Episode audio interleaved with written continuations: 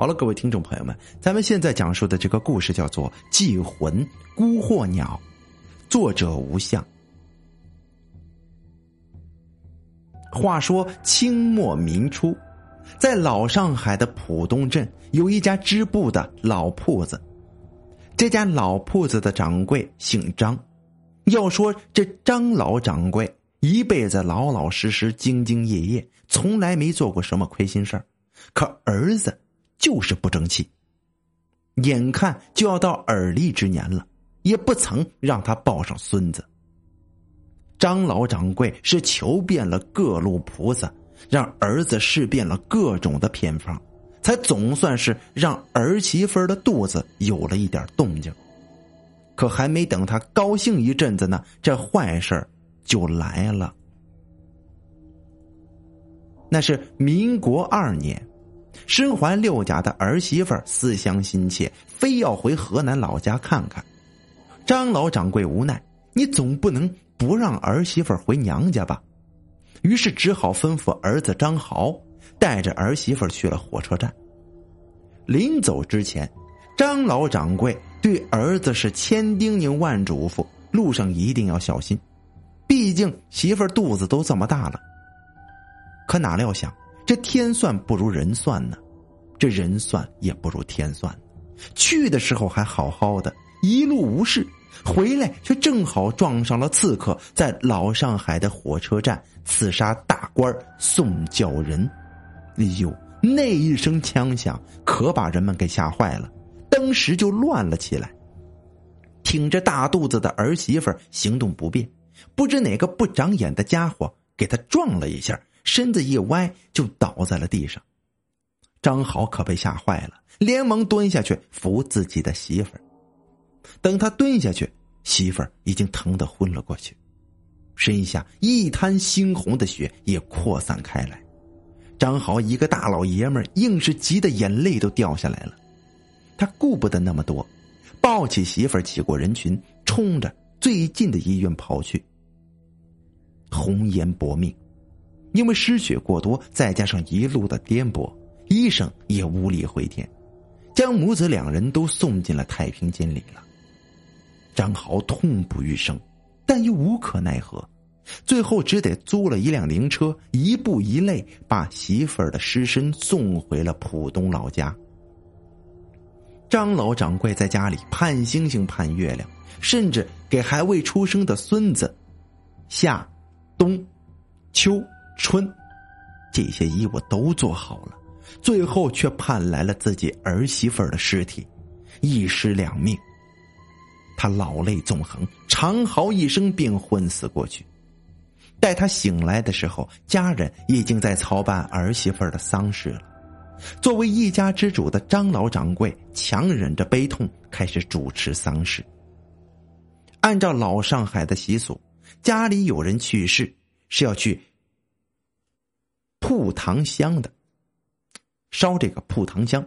所谓烧铺糖香，就是迷信的说法，为死者在阴间开路。离张家最近的一处城隍庙是在高桥镇，要是抬着棺材，要走上两三个时辰，一路上经过九座庙、十三座桥，每一处都要叩头烧纸。张老掌柜疼爱儿媳妇儿。于是便差了二十多个人抬着棺材去高桥镇了。蹊跷的是，一路上都有麻雀跟着送葬的队伍，不停的在儿媳妇的棺材上边盘旋。老掌柜驱赶了几次都没有任何结果，也就由他去了。到了晌午的时候，众人才到了高桥镇的城隍庙。张老掌柜刚进去烧完香出来，就看见无端的一股子怪风吹来，把盖在棺材盖上的红布给吹走了。他带着众人慌慌张张的去捡红布，谁知回来的时候，竟然看见棺材上多了一只死去的麻雀。那麻雀身体微热，显然是刚死去不久。而一直盘旋在棺材上方的麻雀群，此时也不见了踪迹。他骂了两声晦气，拎起麻雀的尸体就扔了。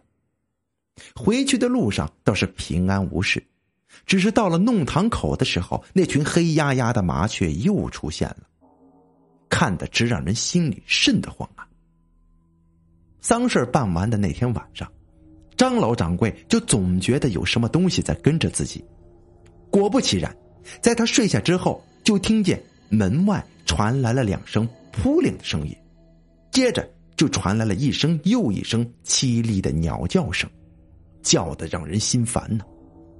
他气急了，干脆披了一件衣服出了门。门外月色皎洁。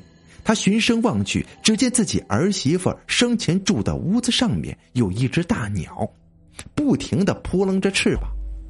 那凌厉的声音就是从他那里传过来的。张老掌柜顺手捡起一块石头，就狠狠的掷了过去。那怪鸟灵活的一跳就闪了过去，连着又扔了好几块石头，都被他给躲过去了。张老掌柜虽然很生气。但是也拿他没办法，只得回身把门关紧就去睡了。第二天起床的时候，发现那只鸟还在。昨夜天黑没看清，到了白日才发现那只鸟居然是诡异的血红色，生着两只圆鼓鼓的眼睛，目不转睛的盯着他。接下来的好几天，那只怪鸟都会白天躲在屋檐下，晚上就跳出来怪叫。那任凭这张老掌柜怎么赶他，他也只是躲，赖着不走，也不飞下来啄人。哎，街坊邻居都觉得很诡异，但是也没人敢动他。这更想不到的是，过了几日，那只怪鸟竟然硬生生的把自己身上的羽毛一根一根用喙拔下来，这血淋淋的，看着就让人揪心呐。令人不解的是。那只鸟把自己的羽毛都给铺在了房顶上，好像是在筑一个巢。有时候还会飞出去，叼回一些小孩的衣服，放在自己的巢里边。眼看着它身上的羽毛越来越少，很快就变得奄奄一息起来。张老掌柜也从最开始的不耐烦变得有些不忍心了。那鸟虽然长得怪异了一些，可再怎么说，那也是一条活生生的生命啊。就这样持续了有六七天，张老掌柜终于耐不住性子了。他思来想去，最后还是特地去镇南请了对怪事颇有见解的梁老头过来了。梁老头也知道张家前几日死了儿媳妇儿，所以一看到那只血红色的怪鸟，哎，就差不多明白了七八分了。他嘱咐张老掌柜在天黑之前，把做。给未出世孙子的衣物放在门外，再摆上一些祭品和一个稻草做的娃娃即可了。天黑之后，不论听到什么声音，也千万不要出门了。张老掌柜按他的吩咐做了。当天夜里，就听到那只怪鸟的声音呐，比前几天又大了这么几分，是更吓人了。只不过到了后半夜就不再叫了。天快亮的时候，他又听到砰砰两声，大概呀。是那只怪鸟在用自己的身体撞击门吧？张老掌柜吓得腿都软了，也就没敢去开门。没过一会儿，就听到一声撕破云天的凄厉叫声。这不知怎么的，竟听得自己都流出了两行浊泪呀！待次日清晨，他出去一看，只见那只血红色的怪鸟躺在自己放的那只稻草娃娃身上，身子早已变得僵硬。那些做给自己未出世孙子的衣物，也被这怪鸟呢啄的吐出鲜血，染成了暗红色。他也不是不害怕，还是因为一些说不出的复杂心事这急忙给那怪鸟下了跪，磕了几个头，才壮着胆子把场子给清理干净，又把那只鸟的尸首给埋了。他大概猜到，那只怪鸟与自己苦命的儿媳妇应该有着莫大的关系。自此以后，张家就再也没有经历过怪事张豪自妻子死后也就没有再娶，直到一九三七年战争爆发，张家举家迁移，那只怪鸟的埋身之处也就没人知道了。这个故事当然也就无从考证了。奇异杂谈中曾经有记载，未把孩子生下来就死去的孕妇啊，是会有怨气的。这怨气会化成一种叫做“孤惑”的怪鸟，这鸟呢不伤人，只是模样怪异，全身血红，会一直在自己生前的屋顶上啼叫。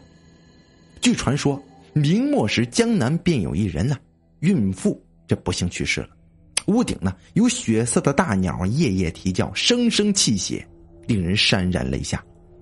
现在想来。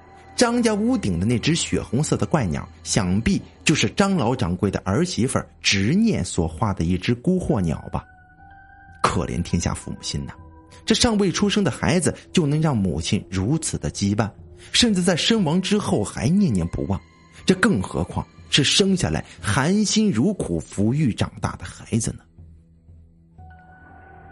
好了，这就是我要为大家讲述的祭魂孤惑鸟的故事。